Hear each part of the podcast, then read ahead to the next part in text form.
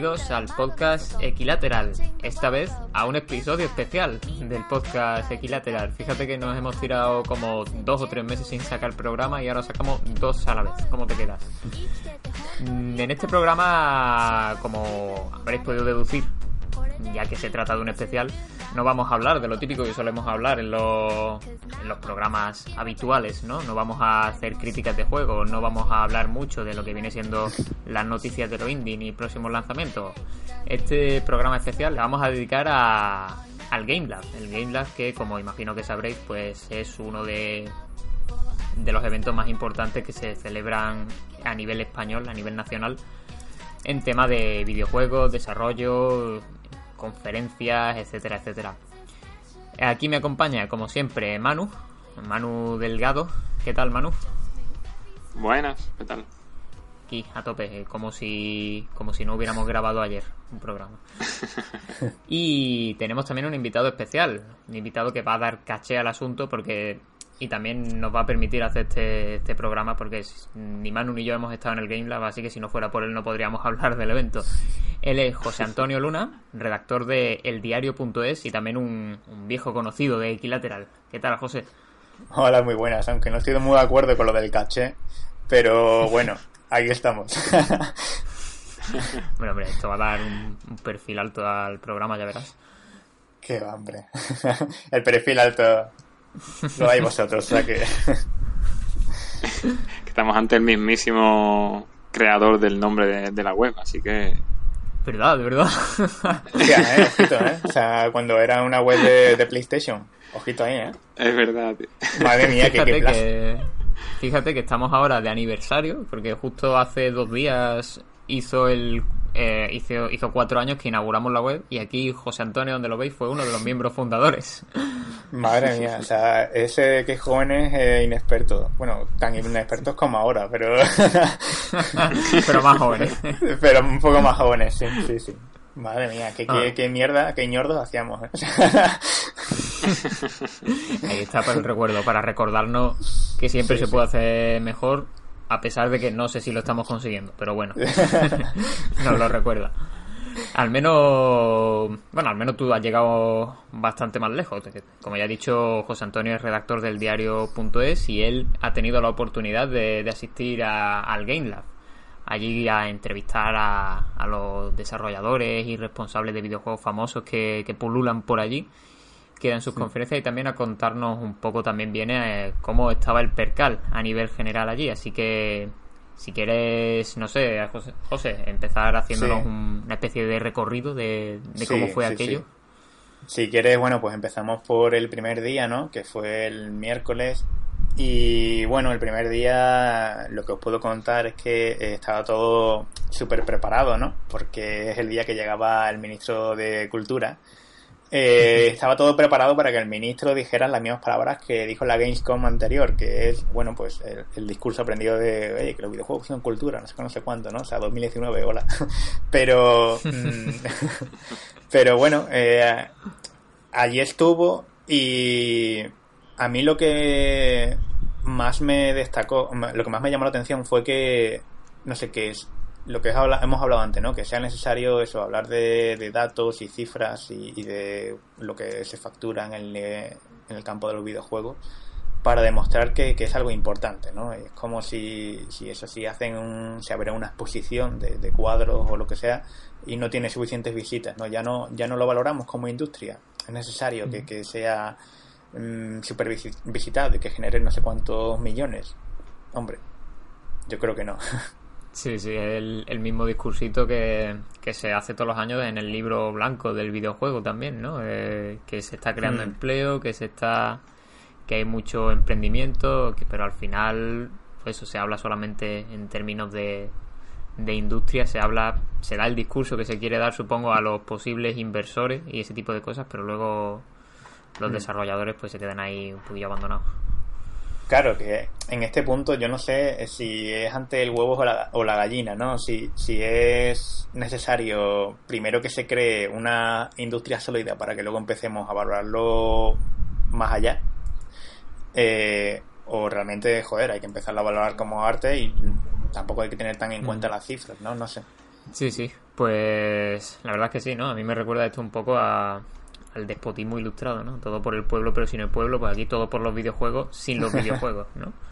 Un poco ese podría ser el lema de, de, de los discursos del ministro en, en, en este tipo de eventos. Claro, y es una putada porque ahora mismo eh, hay que tener en cuenta que todavía no tenemos presupuestos generales aprobados, ¿no? Y que eh, todavía no hay ninguna partida destinada a los videojuegos y creo que eh, mm, creo que era Podemos el único partido que sí que tenía en su programa algo concretamente específico para los videojuegos. No sé, no estoy hablando un poco así sin más, ¿eh? Pero mm, que, falta todavía mucho desde el punto, desde el lado político para que, joder, para que se, se consolide esto como, como industria artística más allá de esas palabras de discurso, ¿no? Que, que yo creo que también son relevantes, ¿eh? O sea, para que porque si mi madre que lee el país y, y, no se mete en, yo qué sé, en otro, en canino, no se mete en otros medios, mm, pues, hombre, que ella vea la portada del país al ministro de Cultura diciendo que, los videojuegos son cultura, aunque parezca mentira. Lo mismo para algunas personas es necesario ¿eh? que se diga en 2019.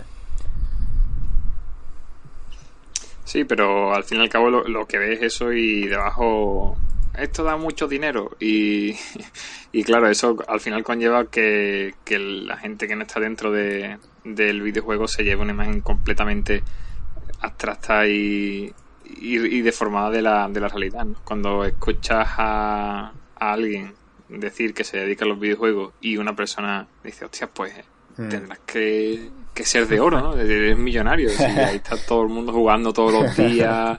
Sí, sí. Sí, sobre todo cuando, bueno, eh, mm, cuando aquí en España eh, es dado el caso este, ¿no? De que mm, tenemos contados juegos indie y siempre el aspirar a más es irte fuera del país, ¿no?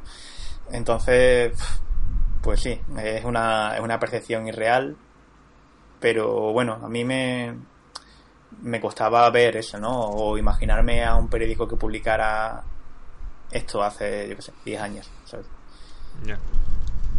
o a un ministro de cultura a un ministro de cultura diciéndolo, no sé. Recuerdo la famosa portada de GTA 4 en, en público. Sí, en público que, también eh, fue como, como un hito y también hablaba de, lo que había costado producirlo, ¿no? Porque, a ver, también es verdad que, para llegar un poco a la prensa generalista hay que tirar un poco de, de esas excusas mm. para, para después, a modo de caballo de Troya, hablar de cosas más interesantes o cosas mm, realmente que, realmente que, tengan peso dentro de, de lo que es la, el videojuego como tal, no solo de lo que cree industria. Pero bueno, eh, sí, sí, sí. Cosas que, que chocan todavía verlas a día de hoy, porque es que llevamos años y años y años viendo cómo el discurso es siempre el mismo, tío, es súper cansado. No, y, es lo que tú dices, ¿eh? que, eh, joder, hay que hablar de eso y también demostrar mm, datos más allá de las cifras, ¿no? Y, yo de verdad que a veces me, me, he visto a mí mismo escribiendo videojuegos y poniendo datos eh, pero simplemente como pensando en la persona que lo va a leer y está pensando, hostia, las maquinitas estas, eh, vaya eh, el, grupo de frikis, ¿no? Que están ahí jugando las maquinitas, ¿no? Pues, pues no, señor, o sea, a veces como que piensas un poco y vas ahí con el estigma tú que piensas que tienen los demás, ¿sabes? Y a veces tampoco están así. Es un poco, es un poco triste realmente, sí, ¿no? Que tengamos que recurrir siempre al dinero para convencer a, a la gente de que, de que algo es serio, ¿no? Y de y, demás, pero parece que, que de, parte del, del, gobierno, de los medios generalistas y demás, pues mm, no parecen querer nunca dar el siguiente paso, que es pues acercar esos videojuegos al gran público y enseñarle por qué son, por qué son relevantes, por qué más allá del dinero, ¿no?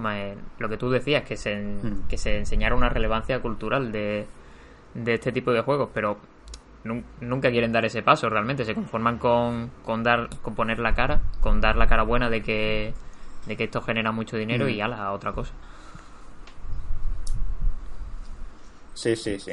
Sí, estoy viendo que al final eh, Guirao eh, mm, lo que promete para la industria de videojuegos son unas ayudas de dos millones y medio de, de euros, ¿no?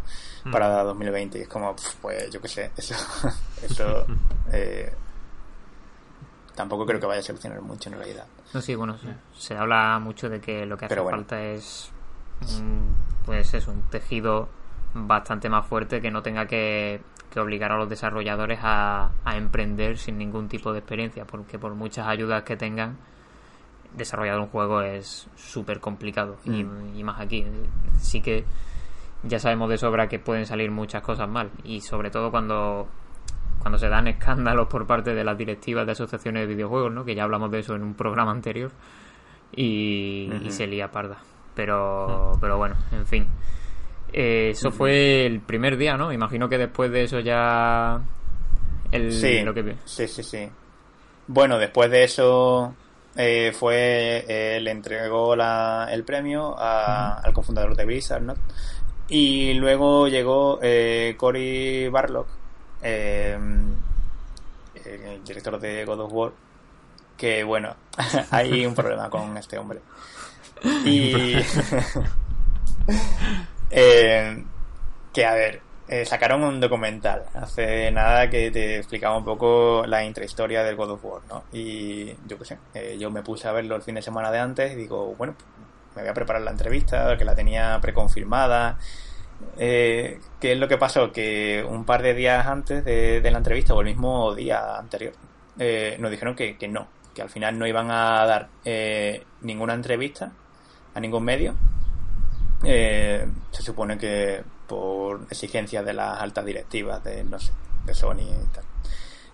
Y, y nada, y al final estuvo ahí en la charla, no dijo absolutamente ni una cuarta parte de lo que ya apareció en el documental. O sea que si os metéis ahora mismo en YouTube y ponéis el documental, os ahorráis los, los ciento y pico pavos que costaba la charla de ver a este hombre. Eh, y, y ya está. Y o sea, a mí me dijeron que era muy hater, ¿no? Que era como, oye, pero si ha venido a contar sus cosas, pues, ¿por qué lo criticas tanto? Pero es que no, o sea, es que yo me pongo la perspectiva de la persona que ha pagado la entrada y para ver a un creador diciendo, no sé, revelándote un poco su intrahistoria más allá de lo que puedas ver en, en YouTube, ¿no? Y que no sea para él eso como una especie de, de compromiso de venga, vengo aquí y, suelto un par de gilipolleces y, ya está, y ya me llevo lo que me tenga que llevar. No, acabé muy decepcionado. Pero es que, claro, eh, lo, lo, mejor de, de, poder ir a un evento así en España que traiga a los desarrolladores y a las figuras importantes del videojuego no es solo escuchar su conferencia, que seguramente sean también interesantes, sino poder sentarte, que los periodistas os sentéis con ellos, y podéis hablar mm. un rato y hacerle buenas entrevistas que después todos podamos leer, ¿no? Y si te quitan eso, claro. quitando gran parte de, de, del interés que tiene un evento. creo que esto pone de manifiesto la necesidad de este y muchos otros eventos de de utilizar nombres para vender entradas, básicamente. Es como, hey, hey, viene aquí Cory Barlow, que es un, una estrellaza, ha sacado tu juego favorito del año pasado. ¿Cómo no vas a venir a verle? Que luego, pues, escuchas cuatro mierdas que, oye, ahí en la sala, en gran, con todo el público, con el tío ahí en persona, pues suena muy bien, dice, coño, qué guay, que he venido aquí, me, me llevo todo esto. Pero luego te paras a pensarlo, como dices tú, dices, coño, no le he podido hacer ninguna pregunta, no, no he podido a indagar nada. Hmm. Es que como siga esto así, como siga esto así, vamos a terminar en, lo que pasa en muchos salones del manga y tal, ¿no? Que, que hay gente pagando, yo qué sé, 40 euros o 50 euros por hmm. tener una firma, ¿no? En, el, en la carátula del juego. Como, vaya, o sea, yo, yo creo que un, eh, un, un, congreso de videojuegos que se supone que tiene que ser como, mm, no sé, eh, para sí, mínimamente pecho de nuestra industria. Sí, sí eh, pues debería debería aportar algo más allá de, lo que te puedes encontrar en YouTube. Y, Se, supone que GameLab no es, no es un evento fan, es un evento eso profesional, ¿no? De, la industria, de, supuestamente de la hmm. cultura, pero bueno, de la hmm. industria, por así decirlo. Eh, entonces, ¿qué coño me estás contando? Si lo que quieres es solo cartel, pues no sé. Sí, eso, hazme un, hazme un una Comic Con de, videojuegos y tráeme a quien tú quieras y me lo pones ahí donde están a firmar y hacerme fotos y ya está. Hmm. Porque si al final lo que se le va a pedir es eso solo, no me lo vendas como un congreso de de eso de mm. profesionales, vaya mierda, tío. la verdad. Sí, sí. Es que incluso Katy, Katy Scott, que es la chica que se encargaba, que se ha encargado de, de meter a las mm, jugadoras femeninas en el FIFA, eh, también ocurrió lo mismo. Que al final no se le pudo entrevistar porque por no sé, por exigencias de la compañía o algo así. Y es como ¿En serio? ¿Pero qué, qué clase de, de preguntas que te crees que voy a hacer? ¿Sabes? De, no sé, a lo mejor de feminismo en, en, el, en el deporte y en el mundo de los videojuegos. Cosa que si a lo mejor se potencia un poco más, nos estaríamos aquí tres señores hablando de videojuegos. Bien visto. es que me resulta muy extraño eso, que hayan coartado tanto las entrevistas. Bueno, en concreto esas dos, ¿no? Son las que, que os impidieron hacer, ¿no? O que os cancelaron a última hora. ¿Cómo, cómo? son, son esas dos las únicas entrevistas que os cancelaron a Sí, a mí sí, o al menos eh, son las que yo tenía. O sea, no sé si como al mm. final esto estás ahí súper liado de eh, solo pendiente preparándote las entrevistas tuyas y demás, tampoco le tenía puesto mucho el ojo a los demás, no le tenía puesto el ojo a, abusadores ni cosas de estas. Pues sí. Entonces, en las que estaba centrado yo sí, mm. fueron las que se me cayeron.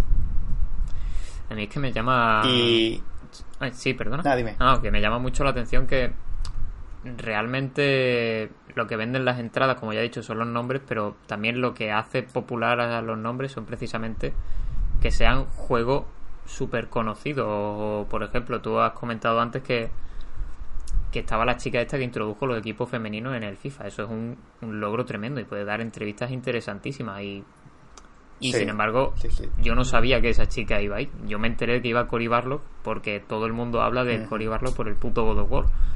Pero sin embargo, hablas de esto, o por ejemplo, una de las entrevistas que hiciste, que creo que es una de las más interesantes, la de la responsable de Roblox. Mm. Sí, Laura Higgins, que es, eh, además, fue justo después, el mismo día, el, lunes, el miércoles que diga, fue eh, la de Cory Barlow, luego una pausa para la comida y luego llegó la de Laura Higgins. Eh, era bastante la sala, el auditorio, no sé, de todos los que habían con Cory, con Cory Barlow, que hasta había gente sentada en la escalera casi, eh, con Laura Higgins no había ni, ni un cuarto de eso, ¿no? Había alguna gente y luego fueron llegando poco a poco. Pero lo que me dijo Manu el otro día, ¿sabes? Que yo estoy seguro de que si ponen la de Cory Barlow a las 3, allí está todo el mundo puntual y no hay ni sitio para sentarse casi. Y luego Laura Higgins, que, que no sé, estuvo comentando unas cosas tan, tan importantes y tan relevantes para eh, la industria del videojuego actual, que es el cómo enfrentar eh, la seguridad de los menores de edad en un mundo en el que está, estamos continuamente conectados y, en el que estamos recibiendo eh, siempre feedback de a veces de personas desconocidas, ¿no? Mm, joder, a mí me parece muy curioso y sobre, sobre todo después del caso este de Roblox, ¿no? del año pasado, sí, sí en el que em, una madre vio cómo eh, estaban violando al avatar de su hija de siete años así eh, entre, entre varios desconocidos, ¿no? Y... Joder. Hostia. Joder, macho. Intentar evitar esto es, importante, ¿no? y además me pareció una entrevista súper sincera, ¿eh? Porque le pregunté a ella y me dice... Le digo, bueno, y... y entonces esto 100% podemos garantizar de que no va a ocurrir nunca más. Me dice, no, no, o sea, el que diga eso es mentira. O sea, no se puede garantizar 100%. Se pueden meter muchos cortafuegos, se puede intentar la prevención de muchas formas, pero al final, eh, si alguien quiere hacer daño, lo, va a hacer. Pero bueno, al final me parece más, más seguro y me da más tranquilidad esto que me digas, sí, sí, eh, vas a estar a salvo de todo depredador. Sí, o que te dé una respuesta ambigua, en plan, estamos intentando hacer que no respuesta corporativa. en ello. sí. es que es eso, o sea, no es por tampoco mm, criticar al pobre Cory, de, tampoco tendrá la culpa de nada, imagino que tendrá charlas interesantes y tendrá cosas interesantes que decir, pero siempre es eso, ¿no? Siempre priorizamos y yo entiendo que peco también de eso muchas veces, de priorizar al tío que ha hecho ese juego que nos ha gustado tanto y que nos vaya a hablar de ese juego que nos ha gustado tanto y que por ende pues no vamos a querer oírlo, aunque solo sea para escuchar cosas que ya sabemos pero para reafirmarnos en lo mucho que nos gusta, ¿no? Y muchas veces preferimos eso y desviamos la atención hacia eso en vez de a, pues eso, a perspectivas insólitas que no se te había ocurrido eh, que no se te habían ocurrido, ¿no? Como, lo de Roblox. yo jamás habría pensado que cosas así podrían pasar en Roblox y está bastante bien en sí. eh, aprender maneras de, evitarla y sobre todo dar, dar espacio también a, a, voces más diversas, ¿no? A gente que, que no solo dirige juegos, ¿no? No solamente a Joseph Fares ahí diciendo que sí, que los videojuegos son el nuevo arte y todo lo que tú quieras, que muy guay, ya, pero ya mm. lo sabemos, hay que profundizar también en, en más cosas. Sí, sí. Y, joder, ahí yo también echo de menos un poco la mm, que por parte de la comunicación del Gay Lab a lo mejor también eh, deberían esforzarse no tanto en poner al tío de God of War y también decir, oye, que está esta mujer que, bueno, que a lo mejor lo hacen, ¿sabes? Pero lo que pasa es que es como los carteles de los festivales, ¿no? Que está arriba Iggy Pop, ¿no? Y, el abajo, pues a ver quién, quién se fija en él. En letras súper grandes, además, y abajo en letras pequeñitas, y que va también este grupo. Sí, o sea, al final el, boca a boca es viene el de God of War. Y no viene la, la, tía que garantiza que no violen a niños de 7 años en, mm. en, plataformas en red. ¿no? Habías dicho antes lo de evitar eh, a a personalidades con polémicas. Hemos sabido que, que Randy Pitchford, por ejemplo, no acudió a, al evento por, por sus movidas, porque este señor pues es una caja de sorpresas y no de las buenas precisamente, pero el que sí que acudió fue David Cage. David Cage que, que siempre está con el discursito de, bueno, yo soy quien, quien está haciendo que los videojuegos avancen como medio narrativo pero luego hubo polémicas muy serias con el tema de acoso y demás y cultura de trabajo pésima en su empresa. No sé si tuviste la oportunidad de, ya no de hablar con él, supongo, no sé si eso lo conseguiste, pero de, de ver si alguien le preguntó sobre eso o de si dijo algo de eso.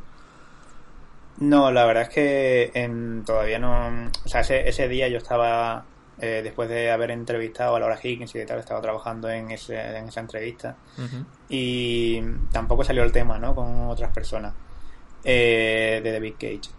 Y no sé, preferí no ir a, la, a su charla ni entrevistarle porque para empezar no, no me gustó nada el Detroit Become Human. Eso que parta que, que esa entrada me pareció que era como una especie de telenovela eh, como un Black Mirror eh, pasado por el filtro de la telenovela de Antena 3 por la tarde, ¿no? O sea, todo viene de tópicos a nivel de guion, que se supone que es lo que lo que prima este hombre, eh, a nivel de guion me pareció, wow, la revolución de los robots. Eh, cosa nunca, jamás vista en el cine, ¿sabes?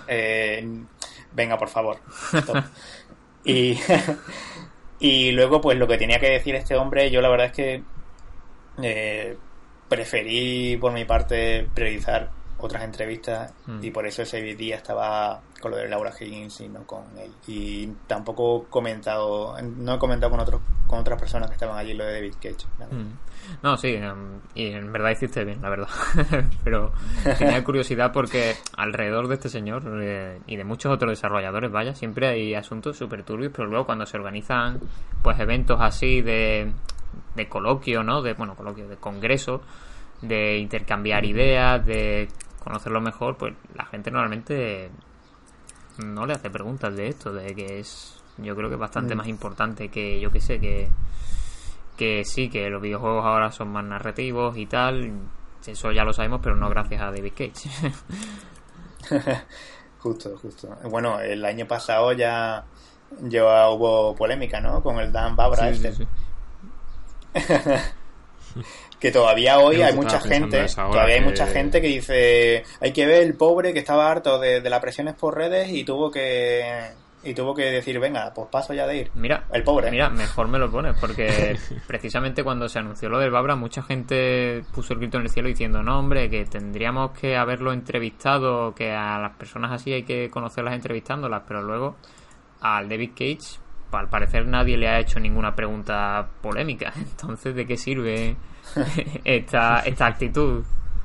Sí, y a otros como. Y a otros cancelan las entrevistas y ya está, ¿sabes? Que, igual el Babra hubiera venido el año pasado al Game Lab, hubiera soltado su charla y, no hubiera visto ninguna entrevista y ya está. Y se queda todo el mundo. Sí, sí. Eh, sí, venga. Eh, al final, pues no hemos podido derrotar a los nazis. no, y lo, curioso es que es. Ese argumento ya siempre, después de, una charla, una conferencia, eh, suele haber preguntas, ¿no? Para el público. Y con Cory Barlow no hubo ni eso siquiera. ¿eh? O sea, no hubo ni, ni, ni dos o tres preguntas ¿eh? Para que la gente que ha pagado dinero eh, pueda interactuar mínimamente con el señor que está allí. Que está bastante. Es increíble realmente eso, tío. Porque, o sea, fíjate que hemos empezado hablando de que no hay que enfocarse al mm. dinero, pero es que pensar en que esta peña está cobrando entrada de 100 pavos o por ahí. Sí. Y no está permitiendo hacer ese tipo de cosas. O sea, ir a una charla de un desarrollador y que te cuente lo mismo que en un vídeo de, YouTube y que luego no abra mm. mesa al, al público, tío. Sí, sí, sí.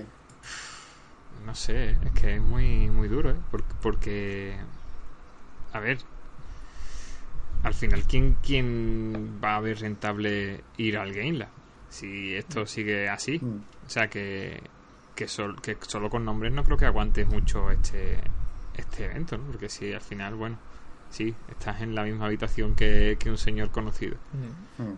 Pero si no vas a sacar nada de, de ahí, de que te de que te vale, ¿no? Haber pagado una entrada. Sirve para, para lo que decía el artículo que ha publicado hoy mismo Hugo en nivel oculto, ¿no? Le sirve para aparentar un poco. Yo imagino que Sony declinaría las mm. entrevistas y que GameLab diciendo no vamos a perder al nombre más famoso que tenemos aquí para la edición de este año, así que lo vamos a traer igualmente. Porque eso, porque mm. sí, sí. porque le renta aparentar un buen cartel de, de ponentes, un roster, ¿no? Como si un juego de lucha se tratase, el más Bros de los, de los desarrolladores de videojuegos, ¿no? Pero luego es lo que estabais diciendo, ¿de qué sirve si las entrevistas están tan restringidas? Sí, y luego al menos a mí, o sea, a muchos grandes desarrolladores y tal me dieron mesa redonda. Bueno, algunos sí que me permitieron eh, hablar con él, como con el, creador de Prince of Persia, que de hecho, curiosamente, con Jordan Mecher, Mecher, Mechner, el Jordan. Que curiosamente Jordan, que fue una de las mejores entrevistas, no sé. Esa hubo, te permite ahí tener una especie de intimidad y tal, o sea, pero joder, 15 minutos, mesa redonda, al final, como, vale, pues, ¿para qué vale tanto?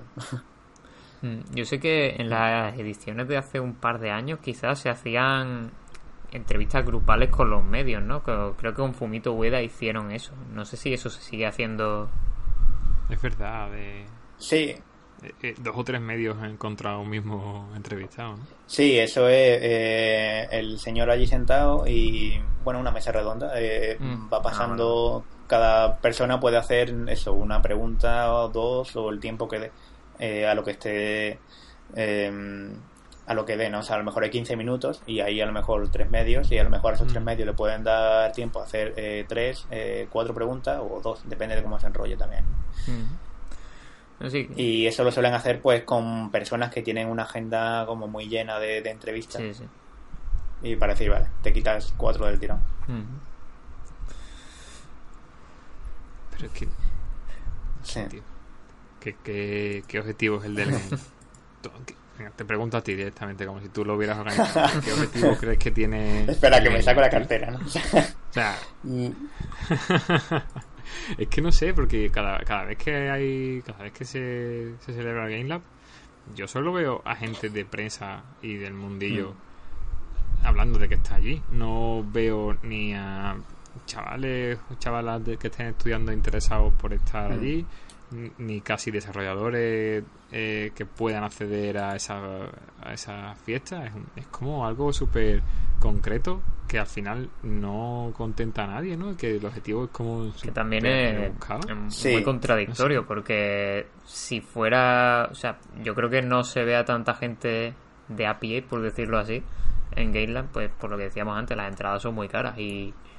Y a ver, no la gente que, se, que suele querer ir a eso, imagino que son gente que plane, que quiere escribir de eso sobre todo y desarrolladores que quieren ir ahí para ver si encuentran algún publisher o algún o hacer un poquillo de networking. Sí, sí, sí. Y claro, el aunque me gustaría saber cuánta gente ha encontrado un publisher en Sí.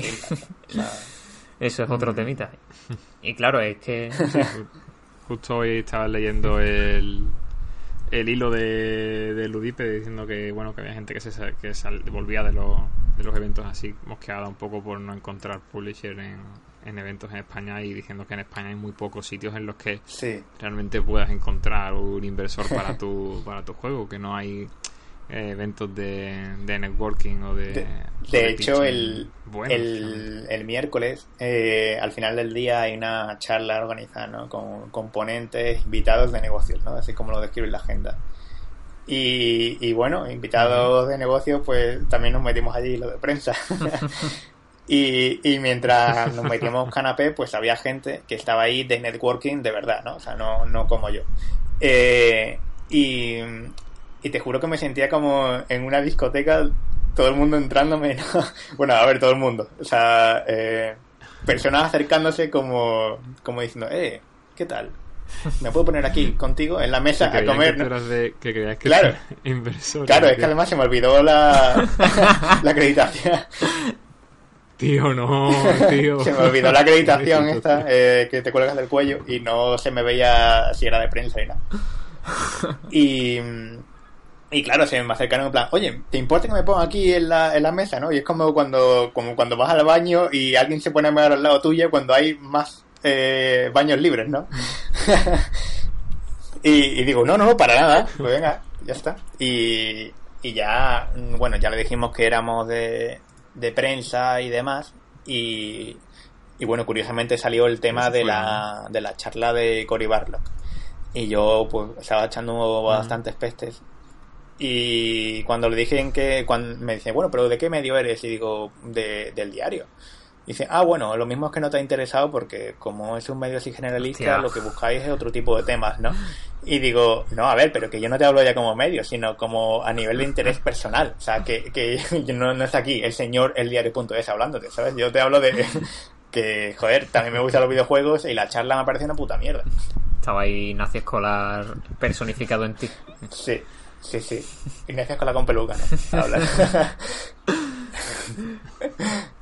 Pues, pues sí, joder, es que a mí yo lo del networking yo siempre lo he visto muy muy raro. He tenido oportunidad de presenciarlo muchas veces y es eso de hablar porque sí, se me hace rarísimo, pero entiendo sí. que eso, eso, igual soy yo, que no estoy intentando, pues no sé, ganarme la vida o sobrevivir como pueda en, dependiendo de mis relaciones con otras personas que puedan invertir dinero en mí, que al fin y al cabo es en lo que se basa toda la industria del videojuego en español.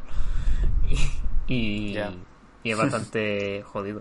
Y, y, joder, precisamente por eso eh, se me hace muy raro que el Game Lab sea tan poco accesible y entiendo las críticas porque porque joder, supuestamente el foco a los desarrolladores es una parte clave del evento, pero si los desarrolladores no tienen mm. ni un duro para ir y se gastan y tienen que pagar una pedazo de entrada para estar allí y no hacer sí. nada y que no les sirva de nada, pues entiendo que algo está fallando.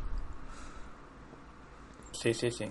Eso es lo que más me, me escama a mí, que al final la persona que más gana, o mejor dicho, el que menos gana allí uh -huh. es el desarrollador.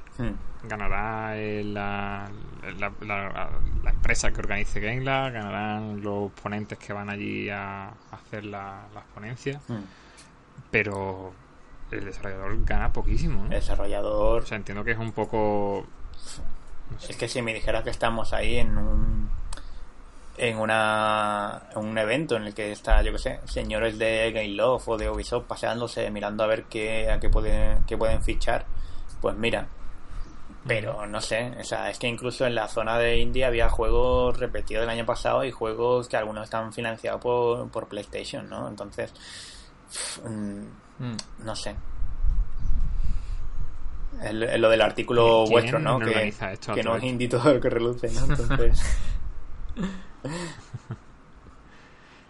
¿Quién, quién, eh, ¿Quién organiza el evento? Eh, esto es.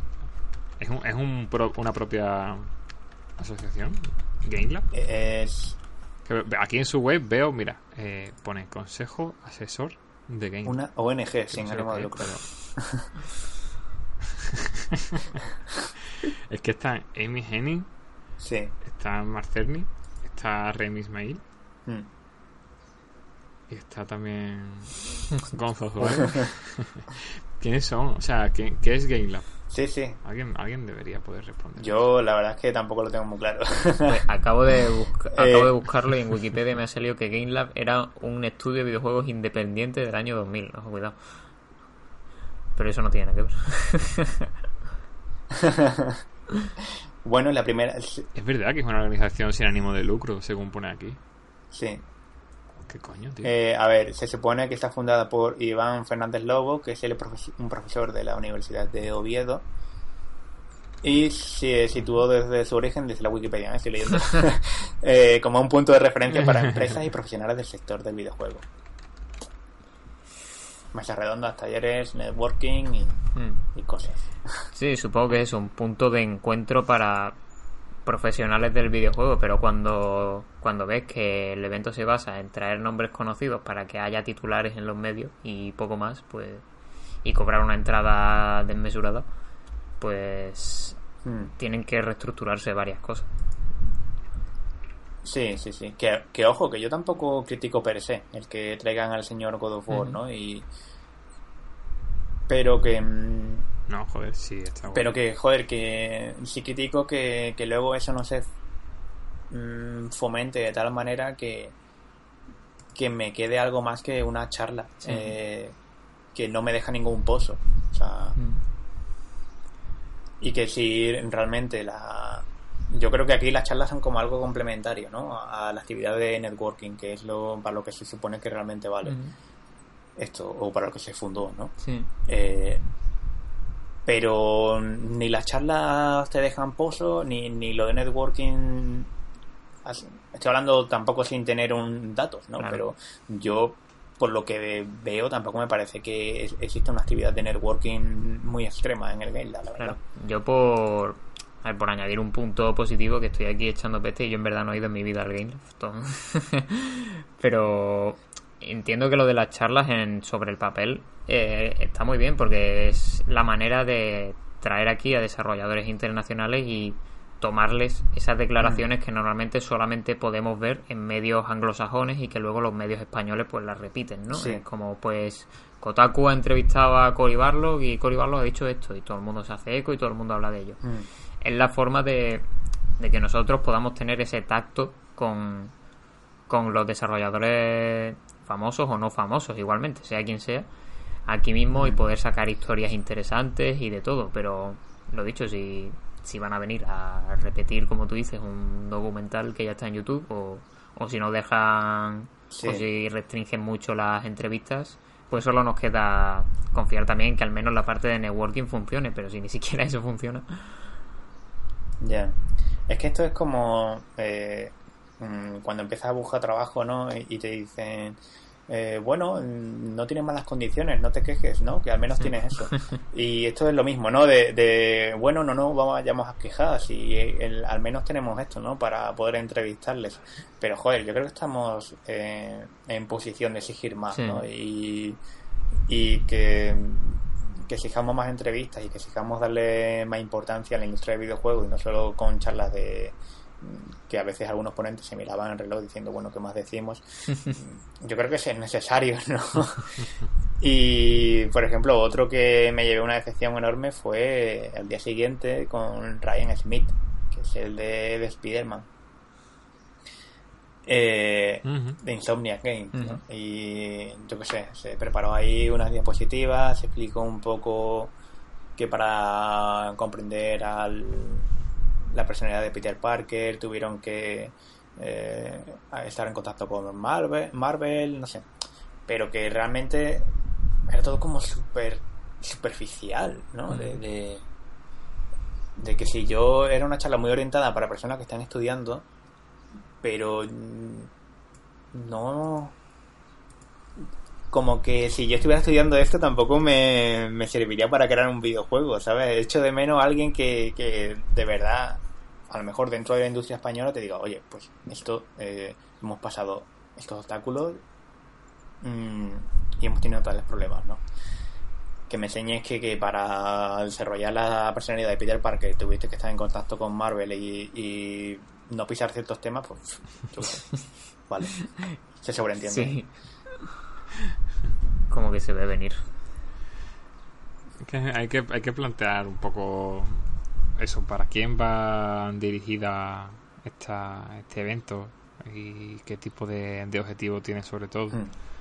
Y por qué hablamos tanto de, de Game Lab y por qué no, no de otro, por qué en las charlas se, se habla tanto de, de Cory Barlow y del de Tío de Spiderman y, y no de otras charlas que, que también hay, que viendo la agenda eran, Mm. eran bastantes, ¿no? Casi que se, que se pisaban incluso entre, entre Sí. ellas. Entonces, em, comprobar un poco qué, qué es Game Lab y, y cómo, cómo puede mejorar, ¿no? Porque si, si hablamos aquí de las cosas malas que tienen, no es por echar mierda y punto, es Mm. por intentar arrojar un poco de, de perspectiva ante una, una feria del videojuego, que es más feria que, ¿Qué congreso? que congreso. Eh, sí, entonces pues no sé, eh, simplemente evaluar un poco qué, qué, qué intenta decirnos Gainland ¿no? y, y cómo abordamos nosotros esa propuesta. A, a, a merced de lo que habéis dicho todos los que os habéis pasado por allí, Mm. o la mayoría de los que he escuchado, ¿no? A- tanto a ti como a Hugo en nivel oculto, también en Game Report he visto un artículo que iba también, eh, daba más o menos los mismos, los mismos tiros. Mm. Eh, no hay mucha gente que esté contenta con el, con el resultado de, de Game Lab, ¿no? Y, y no debería ser así al menos, porque, y más vosotros que sois la prensa, no me quiero ni imaginar una persona que haya pagado entrada con expectativa de, de, de ver ahí algo Ya, pues no sé, ¿eh? curiosamente lo- los dos eh, desarrolladores estos que os comenté antes eh, estaban contentísimos con la charla, la charla de Cory y Barlow. ¿eh? Y digo, joder, lo mismo soy yo, ¿eh? Al final. Sí, tengo aquí una perspectiva muy exigente, o yo qué sé, tío. Pero a mí el- Bueno, igual es que no habían visto el, el documental todavía. Eh, joder, es que yo al menos como prensa tengo la, la intención de estar ahí y si dice alguna cosa destacable y tal, pues mira, estoy ahí pillando notas, ¿no? Pero me pongo a pensar en como desarrollador, desarrollador, ¿no? Eh, que me aporta a mí que, que dijera Cory Barlow, que cómo surgió lo de Boy en God of War, o no sé. Ahí en la charla buscando el meme, Sí, ¿no? Y, sí, sí, sí. Buscando ya la risilla del público y dice, ya, ya estoy aquí a gusto. Y bueno, ya los siguientes días, pues en realidad el jueves eh, charlé con la mejor charla que creo que he tenido, además de la de eh, Laura Higgins, fue con, con este, con Jordan Mes- Messner, a ver si me sale ahora. Y, y estaba muy guay porque El señor eh, se cumple en 30 años del Prince of Persia clásico. Y, y bueno, eh, los diarios estos que iba escribiendo él mientras iba realizando el juego, pues ahora por lo visto van a sacar un libro y demás. Y en fin, había ido allí a hablar de su libro. y eso la parte positiva es que pues profundizó un montón de detalles y empezó a contar, no sé, cosas curiosas una de las cosas que más me gustó, que es una de las que os pasé a, a vosotros, que mm, en el diario no puedo titular por eso porque es un poco demasiado especializado, ¿no? Y, pero yo mm, lo que me llevo de esa entrevista es a ese hombre diciéndome que sintió mucha pena cuando vio que el Assassin's Creed, el Prince of Persia Assassins, ¿no? Que iba a ser el spin-off de Prince of Persia. Eh, Ujú.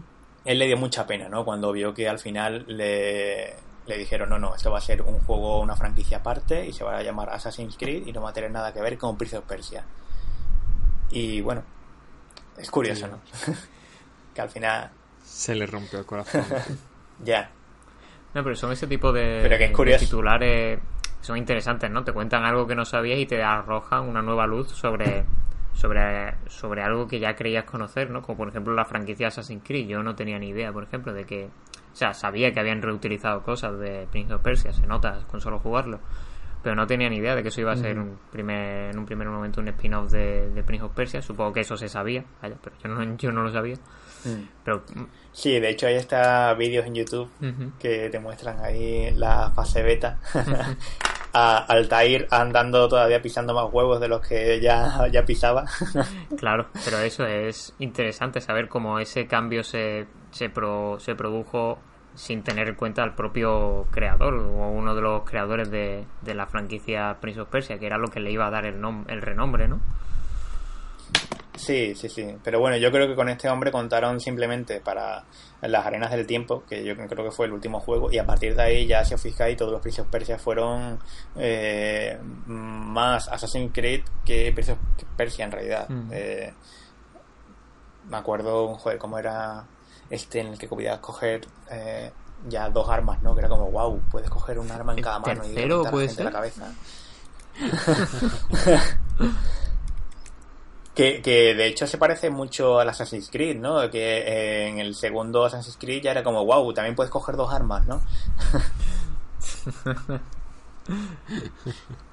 Pues sí. Eh, Revelations. No, no, esa es de la PSP. El. El. Assassin's Creed Revelation no era el de Ezio, que ya era viejo y todo. y- Bueno, Manu es el experto en Assassin's Creed.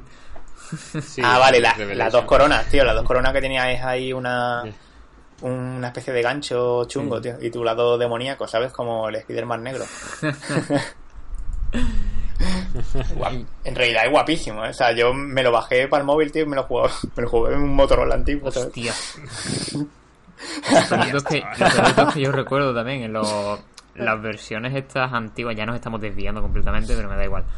Las, ver- Sí. las versiones estas, antiguamente se hacía mucho el hacer versiones súper pequeñas de juegos famosos, al- que a lo mejor eran plataformas Sí. en 2D en el móvil, y tú jugarlo ahí con Sí, las sí. teclitas, tío. Y yo tengo un recuerdo de haber jugado a un Prince of Persia en el móvil, no recuerdo a cuál, pero. Puede ser el mismo que, que Tío, tú y me bajé de las dos coronas. Claro, es que me bajé ahí que, que costaba, pues costaba una pasta, ¿eh? No me acuerdo. Pero los cinco pavos te lo dejabas ahí en la, en la tienda esta de Vodafone. Que tenías un botón específico y si le dabas sin querer te cobraban un pavo, ¿no? y luego, el- Sí, porque lo, lo tenía Sí. que descargar enviando qué mal, tío. Y luego que era una mierda de juego, pero que Yo realmente de te destripaba el argumento. Porque si tú te jugabas ahí, si te lo pasabas, te contaba lo que ocurrió en el juego original. Spoiler del juego Pum. original. Lo peor. bueno, que estamos hablando? No sé ya. Pues no sé, yo. Bueno, volviendo a. Bueno, después de todo lo que hemos hablado, no sé si, Tú- tú- si queréis añadir algo más. Pues Yo te iba a preguntar, José, por, por, por los desayunos del Game Lab, tío. ¿Cómo, cómo? Que es lo que más. los desayunos del Game Ah, Lab. Que tú me hostia. enviaste un vídeo de un gofre Hostia, chaval. cayendo Madre mía. O sea, a ver, que tenía una pintaza. mm, tío, o sea, el hotel ese. eh, otra cosa no, pero los desayunos, qué cosa más increíble, tío. O sea, tenía una máquina de, de hacer tortitas que le dabas a un botón y automáticamente, bueno, pues esperabas un minuto y pum, recién hecha, tío. O sea, eso no me cabía la maleta, pero yo me hubiera gustado mucho traérmela. Y, y claro, el primer día tú entras ahí con toda la ansia de, de haber llegado el día anterior, de no haber cenado lo que sea, y hostia, te comes ahí lo más grande, ¿sabes? Empiezas con, con salado, dices, venga, vamos ahí, unos huevos revueltos con bacon, eh, primero un café, luego otro, otro zumito, ¿no? Eh, y claro, ya terminan los huevos con bacon y, y dices, hostia, en realidad ya estoy lleno. Pero siempre queda el postre, ¿no?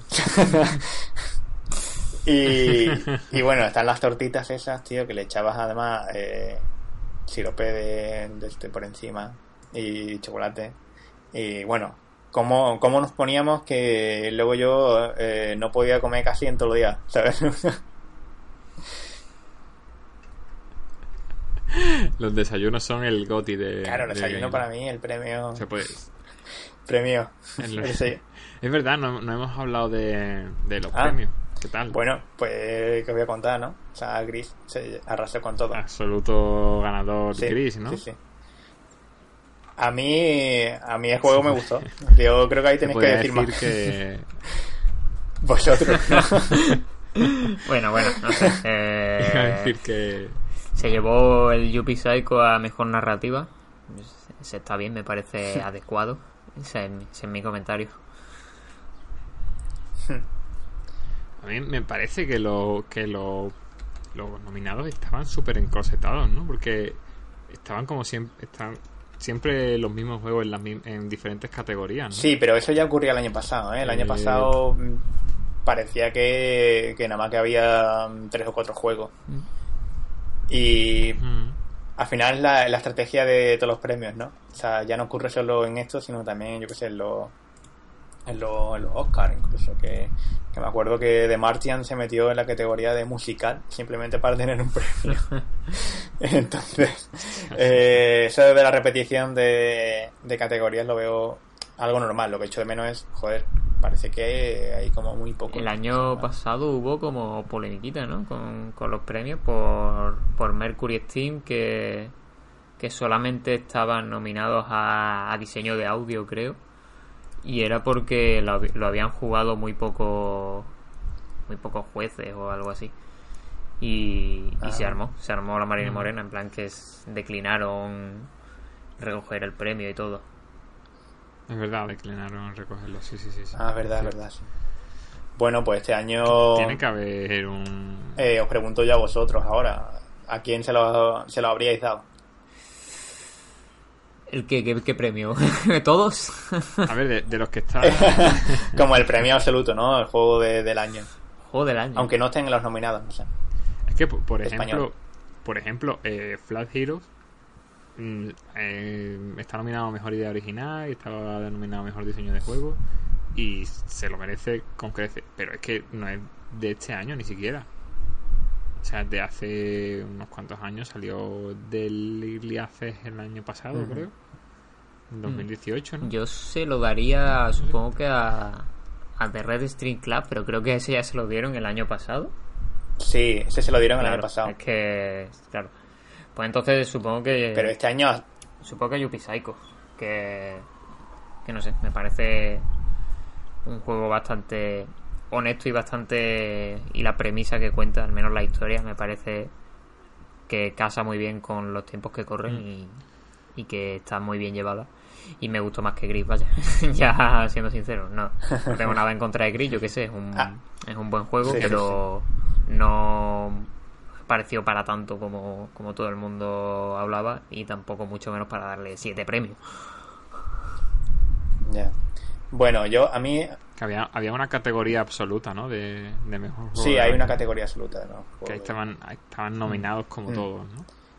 Eh, a mí me a mí sí me gustó mucho y o sea, lo disfruté un montón porque no sé, me lo bajé en portátil, lo conecté en la tele grande y joder, no sé, que había eh, es súper absurdo, ¿no? Pero había pantallas en las que simplemente disfrutaba mirando el diseño, ¿no?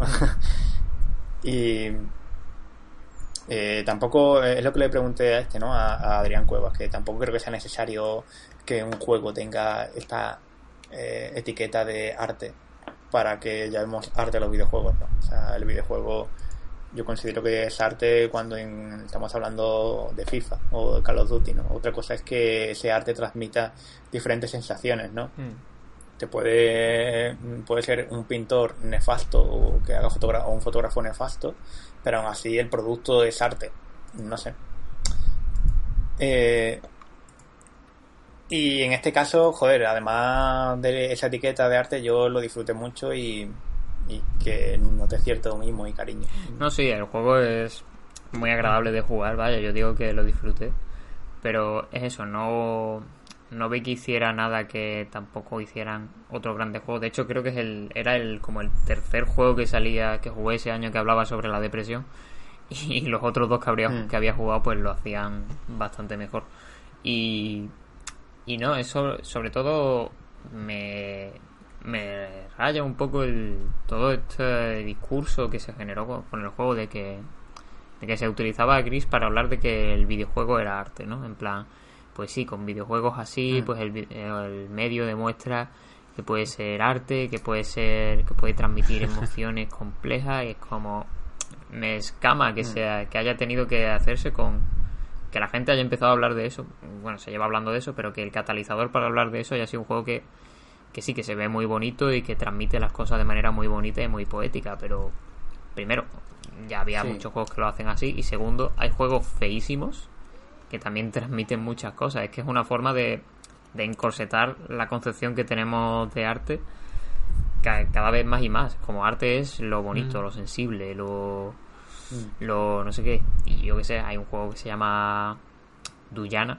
de, que es un juego visualmente súper feo, sonoramente más feo aún, pero que tiene un, un montón de sensibilidad, que habla de cosas, de multitud de, de cosas sorprendentes y, y coño, también, también es arte. Aunque bueno, yo ahí no estoy, o sea, a ver, estoy de acuerdo que tampoco solo hay que llamar a a grisarte y que eso en cierto modo eh, como que discrimina al resto, ¿no? Pero mm, eh, yo creo que también es necesario que existan cosas como gris porque eh, también es importante que sea bonito y que llegue gente y que que mi madre lo vea y diga, hostia, qué guay ese videojuego. es, que el problema de, de todo ya se creó antes Mm. me viene a la mente lo de Pokémon, ¿no? Mm. Que lo de Pokémon Go. Que cuando empezó a, expandirse el fenómeno, empezó a salir un montón de gente diciendo, joder, pero si es que Pokémon ya existía de antes, ¿por qué ahora un montón de gente se está uniendo al fenómeno de Pokémon Go cuando o sea, que hay un sentido ahí como de apropiación y de, joder, yo sé eh, que esto existía antes y tú no, y tú te flipas con esto, que es un poco banal, o tú lo consideras un poco así, pero yo creo que todo aporta, ¿no? Y, que si una persona descubre que se puede hablar de, depresión con gris y no descubría lo de antes, lo mismo es gris lo que necesita para descubrir lo anterior, ¿no? Sí, sí, no, ahí estoy bastante de acuerdo. Luego ya a nivel personal también Gris a la hora de expresar ese tema me parecía que lo hacía un poquillo regular. Pero mm. no, es sobre todo lo que trataba de decir que que es eso, que parece que para para hablar de arte pues tiene que venir algo que sea bonito, que obviamente Gris es un juego disfrutable y que transmite muchas cosas según quien lo juegue, eso también.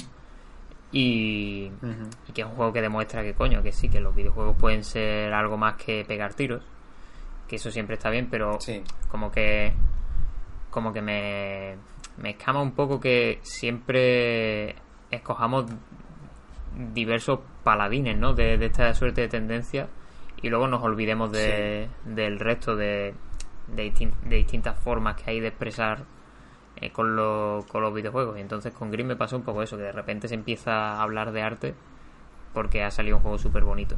Y, y ya, mm. y no sé, mm, llevamos hablando, es verdad que la discusión... Sí, pero bueno, también pasó, también pasó con Journey, pasó con Limbo, ¿no? Y, y yo creo que, bueno, mm, cuanto más juegos eh, que se definan por la etiqueta de arte, mm, que se conviertan en mainstream, mm. más vamos a ver esto como un conglomerado ¿no? de, cosas y no como no simplemente un juego bonito, sino como un, cúmulo de juegos eh, que puede ser bonito o no, que hablan de, al final de, la vertiente artística, ese sentimiento y que van más allá. Mm.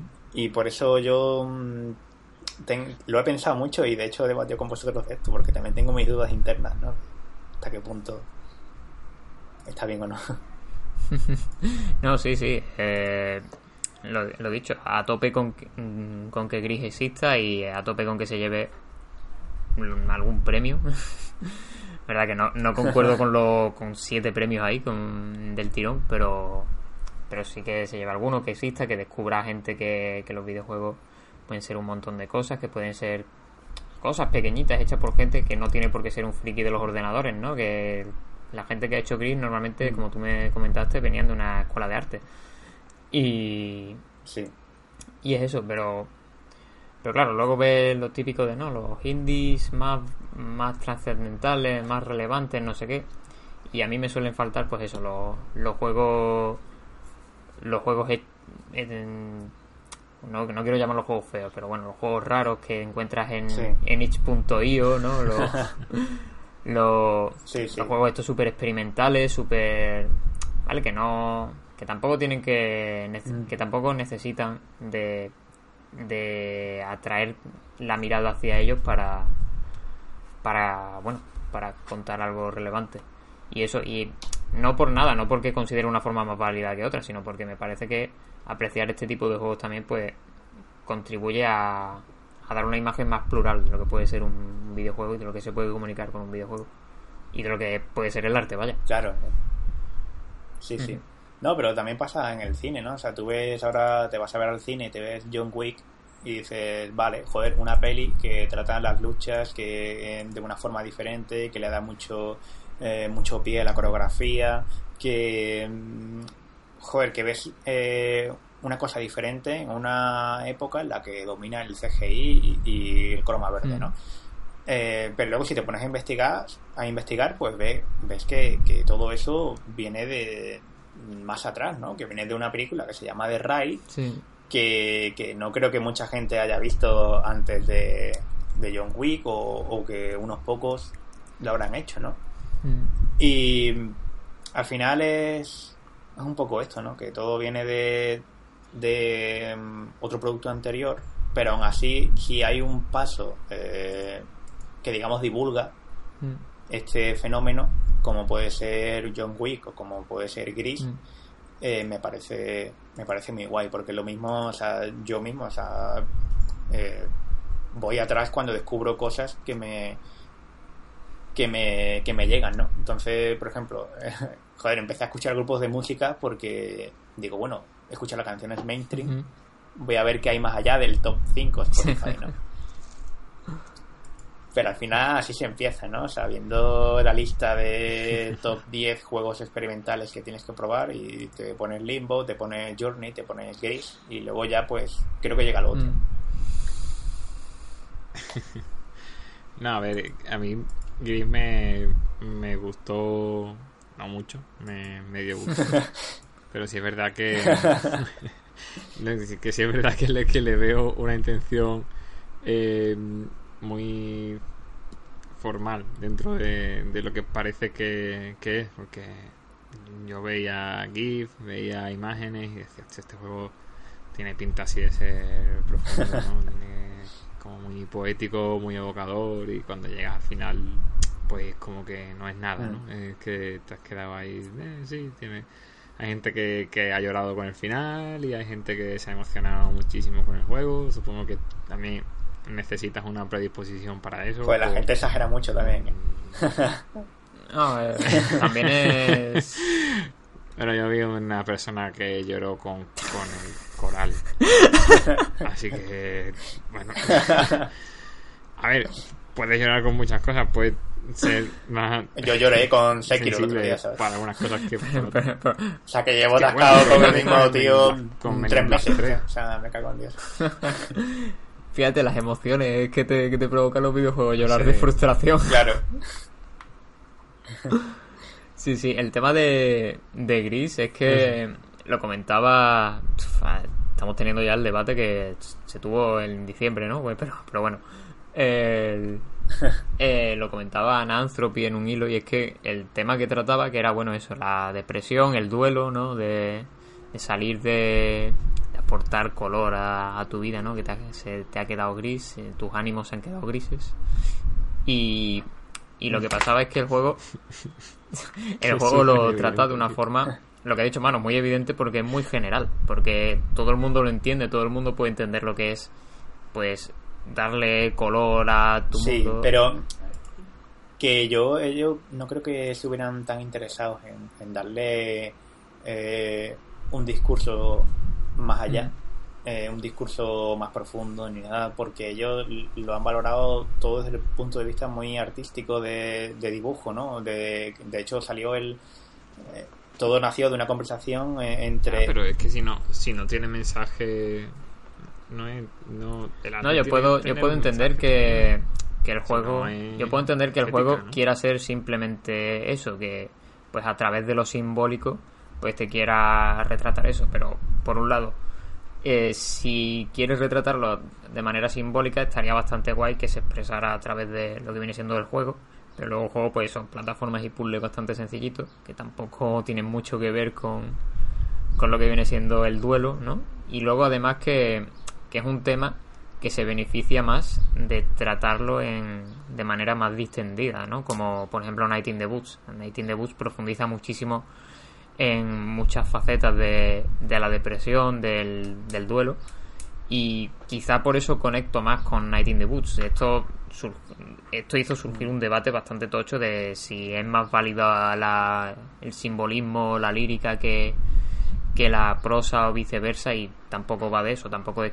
cuál es mejor y cuál es peor, pero sí que hay diversos temas que son más difíciles de tratar desde un prisma o de otro y en el caso de la depresión pues si lo quieres tratar de manera simbólica o lo haces súper, súper, súper bien o te queda eso, algo muy general que vale, que entendemos mucho, pero que no nos toca tan de cerca. Porque la depresión al fin y al cabo es un tema que si vas a hablar de él tienes que hacer que toque de cerca. Mm. Sí, pero ya te digo que mm, ellos mm, no creo que la motivación fuera tanto, ¿no? Hablar de, la depresión como simplemente de, hacer dibujos y en base a eso construir la narrativa, ¿eh? No, no al revés. O sea, no es pienso la depresión, voy a tratarla en el videojuego. Ya, yo creo que ahí puede estar un poco la raíz de, de la falta de mm. mensaje que, que le vemos. Mm.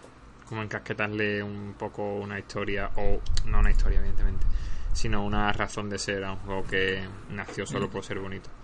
Me parecería más honesto a lo mejor el juego si ni siquiera intentase ser evocador, sino simplemente ser bonito. No pasa nada porque el juego solo sea bonito y ya está. Hay muchos juegos así. Pero si, aparte de, no, que, la premisa del juego era, eh, por parte del dibujante, simplemente un juego en el que empieces en gris y que vaya descubriendo colores conforme avanza, ¿sabes? Que luego a lo mejor lo de la depresión y tal eh, fueron, fue algo que fueron construyendo sobre la marcha, pero que la premisa era esa. Mm. Sí, sí, sí, se, nota. Vaya que, que eso se, se percibe bastante, bastante bien. Mm. Que no, que no es algo malo, no es una mala idea y bueno, no está del todo bien llevada, creo yo, jugablemente, eso es otro tema, pero narrativamente ya está horrorosamente mal llevada porque no, Creía que iba a decir algo positivo, ¿sabes? Empieza, empieza diciendo a mí el juego medio me gustó y ahora narrativamente está horrorosamente mal llevado. No, a mí, a mí en ciertos momentos sí que me ha abocado, me ha abocado en muchas cosas. No, no, a ver, no me ha hecho preguntarme sobre mi existencia de la vida ni, ni nada, ¿no? Pero simplemente he estado jugando en pantallas y no sé, y he disfrutado, ¿sabes? Y he disfrutado de ver cómo se generaba, no sé, el color azul. He disfrutado eh, viendo que la música se adaptaba y que iba incluyendo acordes conforme se iban desbloqueando colores y que todo iba siendo mucho más rico, mucho más eh, disfrutable a nivel visual y auditivo, ¿no? Y que también lo, eh, el desbloquear colores conllevaba el, desbloquear elementos de la naturaleza y, que joder, poco a poco se te va creando eh, una especie de, cuadro en la pantalla que dices, joder, mm, qué guay. Sí, ¿no? Y junto a la banda sonora que me parece muy... Ese es un punto positivo que le doy al juego, vaya, que no tiene por qué hacer, hablar de temas súper complejos ni tampoco tiene por qué expresarlo sí o sí en el tema jugable, aunque habría estado habría ayudado a dar bastante fuerza. Pero puede, puede transmitir ese tipo de cosas mediante lo que dice José de pues del despliegue audiovisual que, supone. Y eso está bien el tema es que, que eso que yo lo vi pues aún así muy cliché muy muy general todo pero pero vaya sí eso no quita que, tenga validez lo, lo que hace. Y nos hemos no y que joder y que, pero si, si no quiere si no quiere tocar ese tema, que no lo toque, que nadie no, pero bueno. O sea, que ni siquiera intente hacer algo. Tú sabes, un. Algo, algo poético. Conrad Roset, este es un señor que dibujaba estatuas agrietadas de mujeres desnudas, quiero decir. Eh... Sí, sí. Dilo, dilo, es un intensito. No pasa nada. Estamos en, en la hora de, en la hora del podcast ya y ya esto no lo está escuchando nadie. no, sí, no, no, sé, se ha puesto el podcast este por lo que. Se, se, un poco este de... se va a quedar la crítica a Cory Bar. Cory Barlow igual. se, se habló un poco también de que de que bueno, de que era muy cliché el, el, hombre que utiliza la figura de la mujer para expresar tristeza, ¿no? Pero claro, aquí nosotros que somos tres tíos tampoco somos mm. quien para debatir eso, pero pero vaya que que es... Tres señores hablando de cómo otro señor ha utilizado a la mujer. pero bueno, no sé, no tenemos pendiente varias cosillas, porque en el, en el podcast sí que estamos ahora mismo, bueno, nosotros tres, ¿no? Normalmente estamos solo John y yo.